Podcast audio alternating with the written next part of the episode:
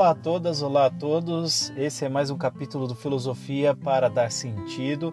Meu nome é Michael Gonçalves da Silva, sou professor de filosofia e convido vocês para passar um tempinho aqui comigo, fazendo uma reflexão e aprendendo um pouquinho de filosofia, ou se você já conhece, né, é, tendo uma interlocução. Tá? É, esse vai ser um novo jeito de fazer podcast na, na sequência do que eu vou trabalhar, eu quero dividir em duas áreas. Eu quero dividir os tipos de, de podcast, de capítulo, em dois tipos diferentes. Um seria o arqué, para tratar da vida do professor Michael enquanto filósofo, histórias de vida, sentido para a existência, porque a filosofia não só me deu uma profissão, me deu uma série de ferramentas para viver melhor e me tornar uma pessoa com sentido para a existência, para a vida. É, o outro ponto vai ser o Logos, no qual eu quero tratar de, de filosofias mesmo, na, no qual eu quero fazer reflexões brutas, falando de um tema em específico, muitas vezes um tema clássico, muitas vezes uma reflexão, muitas vezes algo que vai surgir do contato com as pessoas. Espero provocar as pessoas para pensar e que elas também me provoquem para pensar porque eu queria gerar movimento de comunidade, no sentido de termos mais produção filosófica, mais atuação filosófica, sempre colaborativa. Então, vem comigo, acho que vai ser uma experiência muito legal, beleza?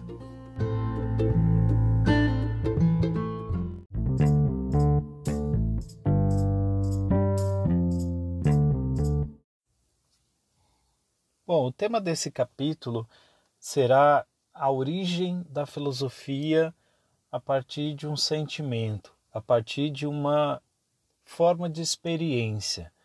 E eu acho essa é uma visão muito interessante, muito bacana. E penso que é curioso, porque a arte da racionalidade, um caminho filosófico racional, começar por meio de um sentimento, de uma experiência, de uma expressividade sensível, parece estranho, mas é bem por aí mesmo. Então eu queria falar do espanto. O tema desse capítulo é espanto, em grego talmazen. É, eu gostaria muito que você tentasse imaginar um pouco as coisas com as quais a gente vai lidar aqui, pensar um pouco nesse contexto, e imaginar que a gente está retrocedendo na história 2.500, 2.400 anos. É uma história longa, a filosofia ocidental ela existe há bastante tempo e não dá para dizer também que essa, essa origem é a única origem, porque há outras filosofias também importantes, também interessantes, mas nesse momento eu vou tratar mais do surgimento da filosofia na Grécia, que impacta mais fortemente sobre o Ocidente. Eu penso que é um caminho justo, um caminho interessante, um bom começo para fazermos filosofias aqui. Então, espanto, por que espanto? Vamos, vamos imaginar, você já se pegou é, com alguma ideia fixa, com alguma coisa que te chamou extremamente a atenção? De tal modo que você não conseguia parar de pensar naquela coisa?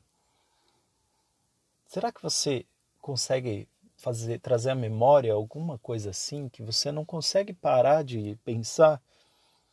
Eu posso dizer que nos últimos meses eu estava com essa com uma coisa assim com relação à aula de filosofia, porque eu amo muito o que eu faço e eu como eu não estou dando aula de filosofia propriamente, eu acabo levando muitas vezes a filosofia para as minhas outras aulas, e isso não tem como negar, mas eu estou com saudade né, dos filósofos, das áreas, do, da, tal, e só que em algum momento isso virou uma ideia fixa, isso virou uma questão, porque de certo modo também eu comecei a prestar atenção em mim mesmo e perceber que tinha alguma coisa me incomodando, e isso foi chamando minha atenção, incômodo, foi chamando minha, minha atenção, tem alguma coisa me incomodando, me incomodando, até que, bum, aquilo me capturou profundamente. Um outro exemplo, talvez, da minha adolescência, eu lembro que eu, eu era um jovem que tinha pouco conhecimento do rock and roll, não havia muita referência de rock na minha família. Aí eu um dia fui numa loja de CD, na época tinha o CD e era uma coisa, do jeito como a gente buscava música e eu tinha trabalhado, eu tinha uma grana, eu trabalhava desde cedo, eu era empacotador quando adolescente e tal, é, num supermercado, e aí eu, tinha, eu juntei um dinheiro para comprar um presente para o meu pai. E aí eu fui na loja e, e me chamou muito a atenção uma caixinha de CD que tinha uma luzinha de LED que ficava piscando e era um boxzinho com dois CDs do Pink Floyd, uma banda de rock progressivo e que eu não conhecia, nunca tinha nem mesmo ouvido falar o nome. Talvez tivesse memória, alguma memória inconsciente de alguma coisa, mas eu não sabia do que se tratava. Só que o box chamou atenção e eu achei tão lindo o desenho, achei bonito o encarte. Eu, eu pedi para o cara da loja tocar um pouquinho, eu achei a música interessante. E meu pai sempre foi um fã de música, sempre gostou muito de, de da experiência musical, ele ainda é essa pessoa. Né, que curte essa experiência musical, nossos encontros são embalados em muita música, a gente fica ouvindo principalmente sertanejo, né? E aí talvez uma coisa estranha, eu dei para ele um álbum de rock, mas na época eu não fazia a menor distinção, não tinha tão clara a distinção entre um gênero e outro e tal. Não era muito cultura na minha casa fazer a distinção. Para mim, música era música.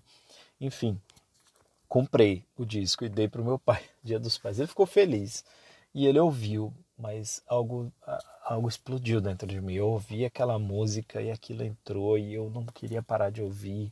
Eu achava aquilo maravilhoso, eu queria entender os significados, eu queria eu queria conhecer a banda, eu queria saber quem eram as pessoas. E não era a época da internet que você corria e rapidinho você encontrava todas essas informações.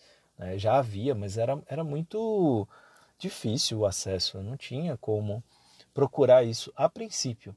Né? Imagina que mundo é esse. Então eu ia nas bancas, procurava revistas de, de música, procurava as referências do Pink Floyd, eu perguntava para as pessoas, eu, eu tinha uma amiga que curtia rock and roll, ela falava, ótimo, o Pink Floyd é legal, é assim, assim, assado, aí eu ficava ouvindo rádio de rock, esperando passar alguma coisa do Pink Floyd, e eu me lembro, era uma música, era, um, era uma coisa tão poderosa sobre a minha pessoa que foi moldando até meu gosto musical, por muito tempo eu, eu curti mais, eu só ouvia rock and roll, também porque aquela banda capturou a minha atenção. E só capturou a minha atenção porque ela, eu, eu me permiti prestar atenção em alguma coisa.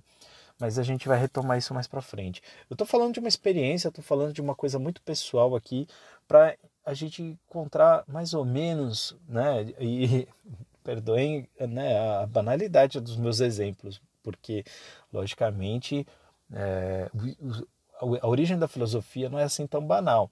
Mas os primeiros filósofos, segundo Platão, que não está entre os, os originais, mas já está numa segunda geração ali, um, um cara extremamente importante para a construção da história da filosofia, porque ele escreveu muitos diálogos e muito do que a gente pensa, ele é tão gigante que a gente tem que muitas vezes lidar com ele para fazer filosofia, seja para concordar, para negar, tá? Ele é gigante mesmo.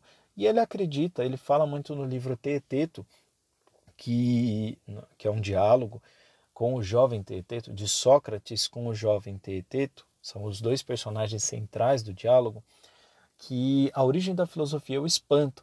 E ele começa a falar tudo isso porque o jovem Teeteto ficou espantado com a, a, a felicidade de compreender uma coisa, de compreender o sentido de sensibilidade que estava naquela disputa, naquela discussão. E aí o, o mais interessante é perceber que quando Sócrates está falando que o sentido da filosofia, o início da filosofia é, tem a ver com esse sentimento, é muito porque você só vai pensar com qualidade uma coisa, você só vai tratar daquela coisa com profundidade quando ela capturar a sua atenção. A gente não vai lidar profundamente com as coisas, não vai ficar pensando nas coisas se a gente não tiver interesse. E o interesse só é possível se a gente tem condições de prestar atenção às coisas. Então, muitas vezes, é, a possibilidade de se espantar com as coisas, de se maravilhar com as coisas, só é possível numa rotina na qual você tem a possibilidade de prestar atenção às coisas. Quando você consegue é, não viver no automático, não ficar no modo automático. Você entende o que eu estou falando? Imagina o seguinte, que você está tão atarefado, muitas vezes trabalhando, trabalhando, trabalhando, você está focado nas coisas do trabalho, está focado na sua família, está focado em fazer as coisas acontecerem. Você não tem muitas vezes nem tempo de perceber algumas coisas que são maravilhosas e que estão ao seu redor. Nesse tempo de pandemia, por exemplo, eu, eu, eu é, decidi passar uma, algumas temporadas né, visitando né, pessoas importantes assim da nossa vida, como é o caso da minha sogra aqui, mora só e ela tem um jardim. Né? A gente ficou um tempo, fez um, um processo de cuidado para não para ver se não tinha nenhuma infecção, nada, se a gente não estava né, com o tal vírus. E a gente descobrindo que estava mais tranquilo, pelo menos, se esforçando por estar mais tranquilo, passamos um tempo para amenizar um pouco, a, né, ter mais contato a pessoa. E aí, olha que curioso, ela tem um jardim e no jardim um, um sabiá ele resolveu fazer seu ninho no jardim dela. E ela gosta de ouvir o sabiá, ela gosta de ver a rotina do sabiá, ela gosta de de prestar atenção como se o ninho cresceu, se não cresceu, se a... aí depois percebeu que vinha outra passarinha ali e que eles namoravam. E ela estava me contando hoje mesmo, estava contando, puxa, que bonito ver a cena deles ali e a natureza.